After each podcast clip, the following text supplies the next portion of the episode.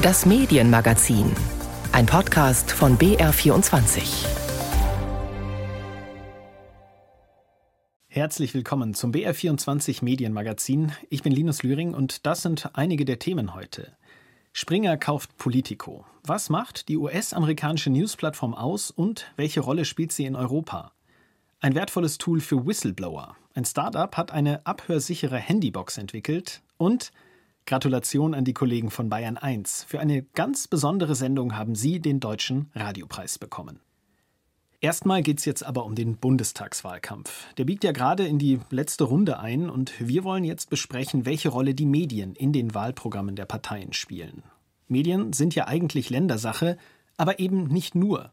Das Eintreten für Pressefreiheit weltweit zum Beispiel ist auch Sache der Außenpolitik. Subventionen für Verlage sind Wirtschaftspolitik und auch das Urheberrecht spielt auf Bundes-, wenn nicht sogar auf europäischer Ebene eine Rolle. Mein Kollege Daniel Buß hat durch die Wahlprogramme der im Bundestag vertretenen Parteien geblättert. Hallo. Hallo. Zum Anfang mal ganz allgemein. Wie wichtig ist denn den Parteien die Medienpolitik? Also jede Partei hat eigene Punkte zur Medienpolitik, oft in eigenen Abschnitten. Um Medien geht es aber auch immer wieder verstreut in den Programmen. Das Ziel, für mehr Medienkompetenz zu sorgen, findet sich fast überall in den Passagen zur Bildungs- und Digitalpolitik, außer bei der AfD. Dort kommen Medien aber wiederum in der Familienpolitik vor. Die AfD will nämlich dafür sorgen, dass unter anderem Medien den Respekt vor dem Leben und ein positives Bild von Ehe und Elternschaft vermitteln. Das erklärte Ziel sind weniger Abtreibungen. Dafür sind Medien also ja gewissermaßen ein Instrument. Ein großes Thema im Moment ist der Kampf für Presse- und Meinungsfreiheit. Was sagen die Parteien dazu? Mit diesem Ziel hat die FDP sogar ihren Medienabschnitt überschrieben. Sie will, dass Angriffe auf Medien in der polizeilichen Kriminalitätsstatistik erfasst werden. Bisher machen das tatsächlich nur Vereine wie Reporter ohne Grenzen. FDP und SPD wollen sich aber auch außenpolitisch für Pressefreiheit einsetzen. Die FDP etwa ausdrücklich in einer klaren Haltung gegenüber Russland. Die Linke will Pressefreiheit vor allem durch gute Arbeitsbedingungen. Bei Union, Grünen und AfD findet sich die Vokal Vokabel Pressefreiheit interessanterweise gar nicht. Aha. Und wie sieht es mit dem Begriff Meinungsfreiheit aus? Da geht es ja auch oft um den Kampf gegen Hass im Netz. Da fällt auf, dass der AfD dieser Punkt gar nicht wichtig ist. Sie kämpft stattdessen gegen einen Tugendterror und eine Cancel Culture. In sozialen Netzwerken soll weniger gelöscht werden. Alle anderen Parteien wollen ausdrücklich noch stärker gegen Hass im Netz vorgehen, also Persönlichkeitsrechte über die Meinungsfreiheit stellen. Die Frage ist eher wie. Die FDP will das Netzwerkdurchsetzungsgesetz abschaffen, das beim Kampf gegen Hass und Hetze die Plattform in die Pflicht nimmt. Das soll wieder stärker über eine Selbstkontrolle der Tech-Branche laufen. Außerdem sollen Staatsanwaltschaften stärker aktiv werden. Das wünscht sich etwa auch die Linke. Zuletzt hatte die Bundesregierung ja versucht, eine Subvention für Verlage einzuführen, denen es wirtschaftlich ja nicht so besonders gut geht. Das Projekt, auch darüber haben wir im Medienmagazin berichtet, das ist am Ende gescheitert. Sind denn neue Anläufe geplant? Was steht dazu in den Wahlprogrammen der Parteien? Also es gibt Andeutungen, aber keine ganz konkreten Modelle. Union, SPD, Grüne und Linke wollen die Presse fördern, die Linke ausdrücklich aber auch andere journalistische Online-Angebote. Grüne, Linke und SPD ist auch wichtig, gemeinnützige Projekte anzuerkennen im Journalismus. Die Union will wiederum auch für die Erleichterung für die Beschäftigung von Zustellern und Zustellerinnen sorgen, was immer das konkret heißt.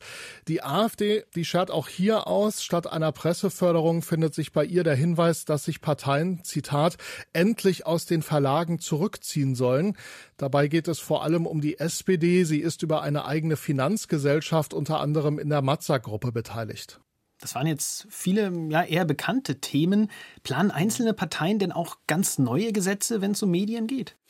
Also alle Parteien fordern einen besseren Schutz von Whistleblowern, alle außer SPD und Union.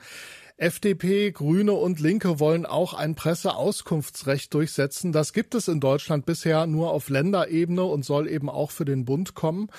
Oft geht es aber tatsächlich, würde ich sagen, eher um eine Anpassung. Mit dem Urheberrecht zum Beispiel ist niemand wirklich zufrieden. Die einen wollen es entschärfen, damit Nutzerinnen und Nutzer großzügiger mit Inhalten umgehen können und andere wollen es lieber weiter verschärfen, damit Künstler und Medienunternehmen mehr abbekommen.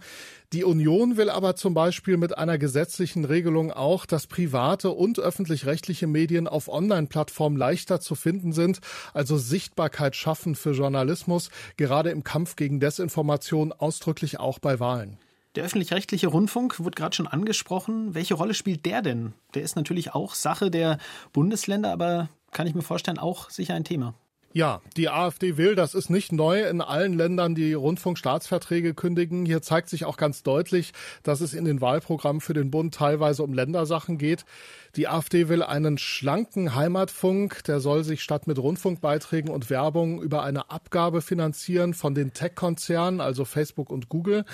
Die anderen Parteien sind dem öffentlich-rechtlichen Rundfunk eher wohlgesonnen. Die FDP ist inzwischen etwa von ihrem einst im Bundestagswahlkampf titulierten Ziel abgerückt, den Rundfunkbeitrag zu halbieren, tritt aber zumindest weiter für Kürzung ein, weniger Kanäle, weniger Unterhaltung und Sport. Auch die Union will eine stärkere Zusammenarbeit der Sender im Sinne der Beitragszahlenden, also es geht auch da ums Geld. Die anderen reden nicht von Sparen oder Kürzen, sondern vielmehr von einer Modernisierung. Die Grünen wollen dabei auch erreichen, dass keine Inhalte mehr aus den Mediatheken verschwinden. Sie sollen dauerhaft zur Verfügung stehen und die Beteiligten dafür angemessen vergütet werden. Außerdem sollen sich öffentlich-rechtliche Mediatheken nach Vorstellung der Grünen aus ganz Europa verbinden, zu einer Art europäischen Plattform auch. Die Linke, die will regionale und sogar lokale Berichterstattung der Sender ausbauen und eine stärkere Bedeutung Bedeutung Ostdeutschlands im öffentlich-rechtlichen Rundfunk erreichen.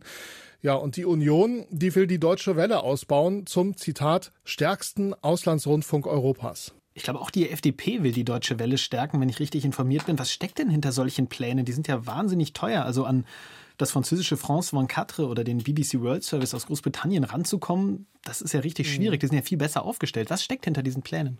Also da geht es, muss man ja sagen, darum, dass die Deutsche Welle auch ein Instrument der Außenpolitik ist. Sie wird ja nicht durch Rundfunkbeiträge finanziert, sondern durch Steuern, also aus dem Bundeshaushalt. Und wann immer die Deutsche Welle zum Beispiel sich in der Türkei stärker engagieren möchte, weil dort das System eben nicht so in Sachen Pressefreiheit läuft, wie man sich das vorstellt, dann muss die Deutsche Welle auch am Ende im Bundestag vorsprechen und Pläne vorstellen. Dann wird das auch politisch diskutiert und dann, ja, dann sagt die Politik, also wir finden finden es wichtig, dass die Deutsche Welle in dieser oder jener Region aktiv ist. Da geht es auch darum, politische Systeme zu stabilisieren oder destabilisieren. Also das ist schon, muss man sagen, ganz erkennbar auch ein politisches Instrument. Was planen die großen Parteien, wenn es um die Medienpolitik geht? Daniel Buß hat sich durch die Wahlprogramme der großen Parteien gewühlt. Herzlichen Dank dafür. Gerne. Und wer sich noch mal stärker informieren möchte zu den Plänen der Parteien im Bereich Digitalisierung und Medien, da gibt es ein sehr gutes Online-Hilfsmittel. Mit dem Wahlkompass Digitales können die Programme der Parteien nach Stichworten wie Hate Speech, Meinungsfreiheit oder öffentlich-rechtlicher Rundfunk durchsucht werden, aber auch nach anderen Bereichen wie Gesundheit oder Verwaltung. Die Adresse wahlkompass-digitales.de. Und wir bleiben im Digitalen, denn genau da müssen große Medienkonzerne ja ihre Zukunft planen. Der Springer-Konzern zum Beispiel. Mit den gedruckten Ausgaben von Bild oder Welt lässt sich schon lange nicht mehr wirklich Geld verdienen. Deshalb investiert Springer, wie andere Medienkonzerne auch, in neue Geschäftsfelder wie Online-Shopping oder schaut sich nach digitalen Medienplattformen um, die Gewinne bringen könnten. Vor kurzem wurde bekannt, dass Springer das US-Nachrichtenunternehmen Politico gekauft hat. Der Kaufpreis soll über eine Milliarde Dollar gewesen sein. Mehr Geld hat Springer noch nie investiert. Die Frage, was macht Politico so wertvoll und interessant? Franziska Hoppen stellt die Plattform vor. Seit die News-Webseite Politico 2007 auf der amerikanischen Bildfläche erschienen ist, hat sie sich für eine ganz besondere Klientel zur unverzichtbaren Nachrichtenlektüre gemausert, sagt Medienexperte Frank Sesno von der George Washington Universität im Zoom-Interview. Politico is an inside the Beltway, inside Washington, inside politics website and news organization. Politico berichtet aus dem Zentrum der Macht, so Sesno, aus Washington, aus der Politik heraus. Mit anderen Worten, Politico is reporting about Washington for Washington. Politico berichtet aus Washington für Washington.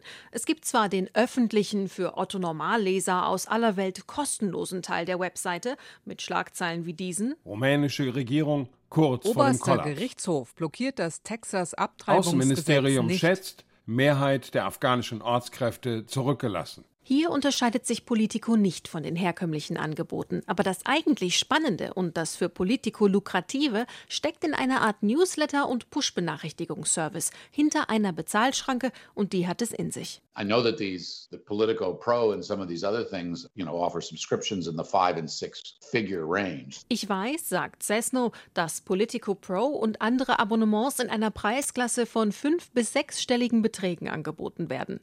Genaue Preise nennt Politico auf seiner Webseite nicht. Ein FAQ weist lediglich darauf hin, das Abonnement für Politico Pro beginnt mit einer hohen vierstelligen Summe. Nutzer können das später noch upgraden auf Premium.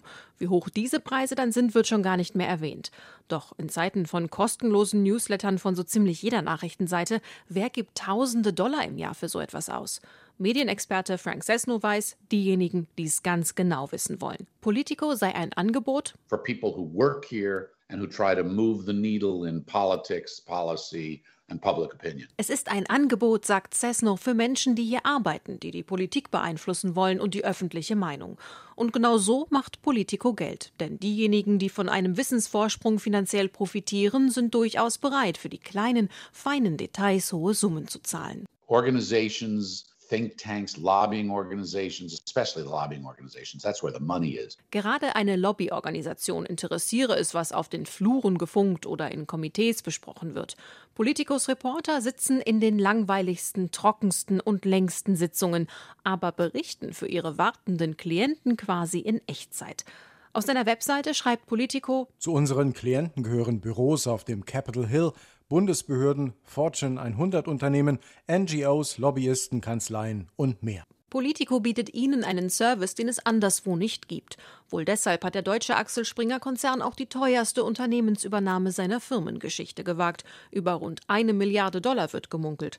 Dass diese Übernahme den Inhalt der News-Webseite beeinflussen wird, bezweifelt Cessno aber. I doubt it's going to have an impact on the political content because the approach is so successful. It's hard to imagine how they could make it more successful. Dafür sei das Konzept einfach viel zu erfolgreich. Wahrscheinlicher sei, dass Politico weiter wachsen werde. Politico Europe aus Brüssel gibt es bereits. Warum nicht auch Politico aus anderen Zentren der Macht? Klar ist für Cessno, dass diese Übernahme einmal mehr zeigt, es tut sich was auf dem Medienmarkt. Broadcasting is now very much taking a backseat to narrowcasting. Rundfunk für alle, sagt Cessno, tritt in den Hintergrund. Nischenfunk wird stärker werden. Darauf hofft mit der Politico-Übernahme vielleicht auch Axel Springer. Franziska Hoppen über Politico, den neuesten Einkauf des Springer-Konzerns. Newsletter. Das ist es, was Politico vor allem ausmacht. Wir haben es gerade gehört. Und dieses Angebot, das gibt es nicht nur in den USA, sondern auch in Europa, nämlich in Brüssel mit dem Fokus auf EU-Politik. Und einer, der die Politico-Newsletter dort liest, das ist ARD-Korrespondent Jakob Mayer. Und wir haben ihn gebeten, uns mal zu erklären, welche Rolle Politico für ihn in Brüssel spielt. Politico ist meine Frühstückslektüre. Der Newsletter kommt meistens um kurz nach sieben und ich bekomme beim Kaffee einen Überblick darüber, was heute in Brüssel wichtig ist oder was wichtig werden könnte und was in der Nacht passiert ist.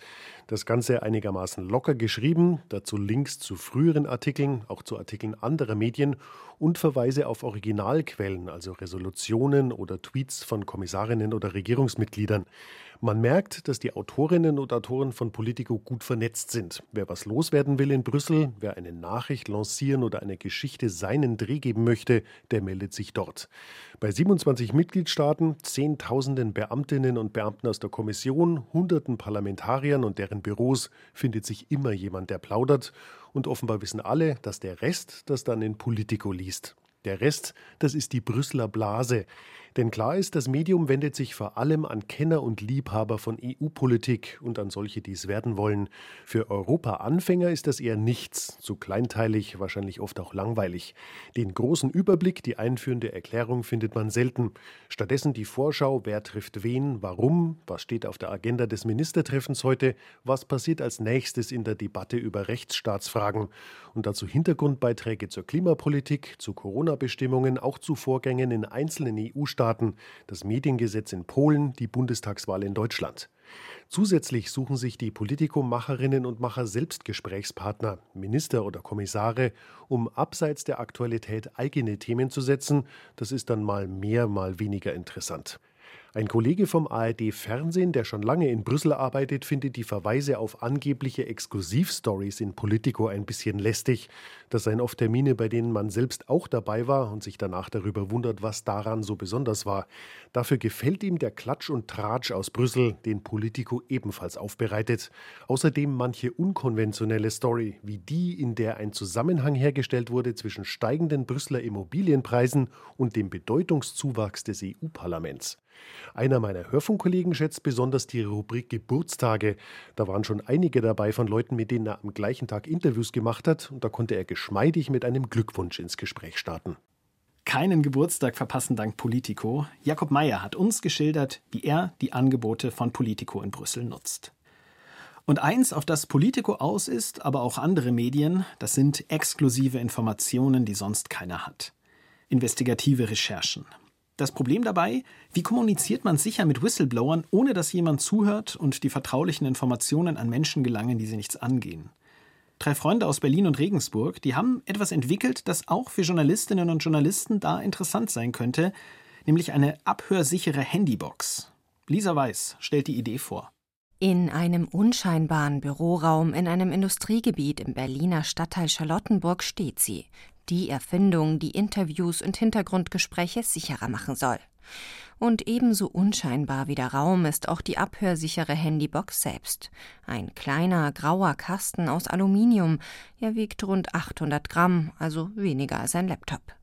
Entwickler Dominik Agnes lächelt. Er ist gewohnt, dass seine Erfindung auf den ersten Blick wenig Eindruck macht und führt sie deswegen gleich mal vor.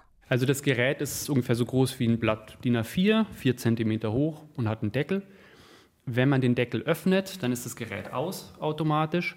Ich habe jetzt hier eine App gestartet und auf Record gedrückt, einfach mal, damit man hören kann, was das Telefon so hört. Ich lege das Telefon rein, mache den Deckel zu. Während man sich ganz normal weiter unterhält, kann man jetzt das Handy natürlich nicht benutzen, bis Dominik Agnes dann den Deckel der Box wieder öffnet. Automatisch geht das Gerät aus. Und jetzt können wir mal anhören, was da so gerade kam. Ich habe jetzt hier eine App gestartet und auf Record gedrückt, einfach Aufnahme. mal, damit man hören kann, was das Telefon so hört. Ich lege das Telefon rein, mache den Deckel zu. Es funktioniert. Und zwar rein physikalisch mit Hilfe von Störsignalen also ganz ohne Software, das war Dominik Agnes wichtig. Denn Software kann gehackt werden, aber wenn die ins Handy eingebauten Mikrofone wegen der Störsignale einfach nichts hören, sei das sicherer, sagt Agnes. Auf diese Weise könne selbst eine so mächtige Spähsoftware wie Pegasus keine Gespräche mehr aufzeichnen. Es hat gedauert, bis er und seine beiden Mitstreiter vom Start-up Pelter einen Weg gefunden haben, dass die Mikrofone zuverlässig nur noch Rauschen aufzeichnen, das für die Menschen draußen nicht wahrnehmbar ist. Die von ihnen konstruierte Box braucht Strom, aus der Steckdose oder per Powerbank, zum Beispiel draußen. Das Verfahren ist mittlerweile patentiert. Nur, wozu der ganze Aufwand? Das Handy im Nebenraum liegen zu lassen oder in einen Tresor einzusperren, müsste ja eigentlich genauso funktionieren. Das habe er ganz am Anfang auch gedacht, sagt Dominik Agnes. Wir haben dann sehr viele Versuche gemacht und eben herausgefunden, dass in einem aktuellen Smartphone drei bis fünf Mikrofone verbaut werden, die miteinander kommunizieren. Das heißt, die können selbst Störgeräusche herausrechnen. Selbst im Nebenraum können die immer noch Gespräche wahrnehmen. Selbst wenn das Handy ausgeschaltet ist, können die eingebauten Mikrofone weiter aufnehmen, wenn eine entsprechende Schadsoftware aufgespielt ist oder Bauteile des Handys manipuliert sind, sagt Agnes. Dass das eigene Handy auch als eine Art Wanze genutzt werden kann, das kann auch bei ganz normalen Menschen durchaus ein mulmiges Gefühl hervorrufen. Für andere ist es potenziell lebensgefährlich. Für Oppositionelle, die sich gegen ein Regime stellen zum Beispiel für Whistleblower, die geheime Infos an die Presse weitergeben. Aber auch Industrie- oder Wirtschaftsspionage übers Handy ist denkbar. Menschen, die in der Politik oder in Nichtregierungsorganisationen tätig sind, hätten daher schon Interesse an der Box gezeigt, sagt Dominik Agnes. Die Entwicklung der abhörsicheren Handybox ist unter anderem mit einem Stipendium vom Bundeswirtschaftsministerium gefördert worden. Mittlerweile ist das Produkt marktreif, versichert Agnes. Die erste Serie wird gerade produziert in Deutschland aus Sicherheitsgründen.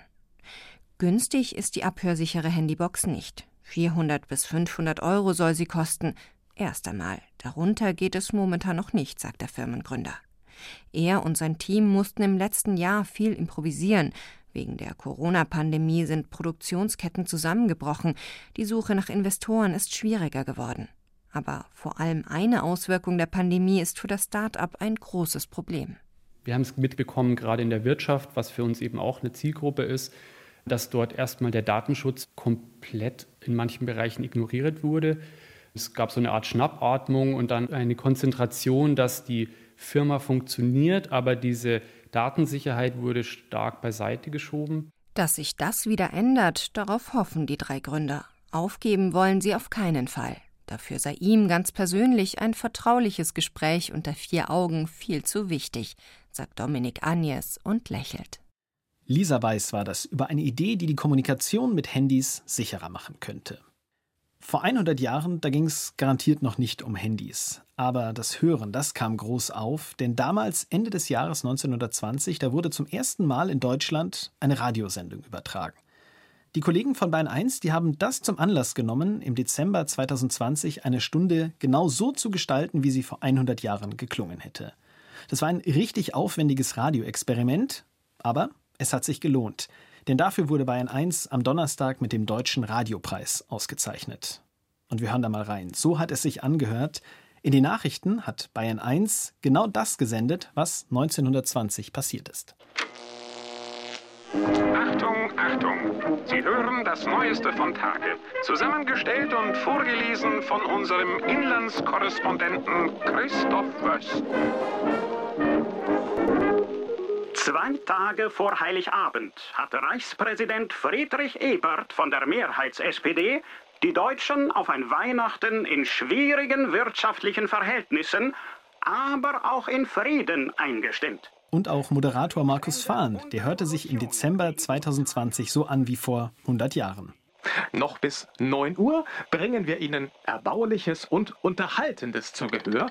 Äh, zum Beispiel Musikaufnahmen, äh, die ich über ein Grammophon abspiele. Äh, dazu setze ich die Nadel in die Rille. So. Und, ups. Ha. Noch einmal. So. Und bei Ihnen in der Wohnstube ertönt Musik.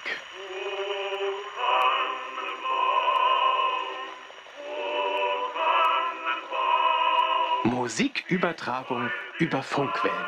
Erstaunlich. Aber wer weiß schon, was sich noch alles ermöglicht in den nächsten Jahren und Jahrzehnten. Äh, vielleicht gelingt es ja irgendwann einem äh, wagemutigen Menschen, den Mount Everest zu besteigen, den höchsten Berg unserer Erde.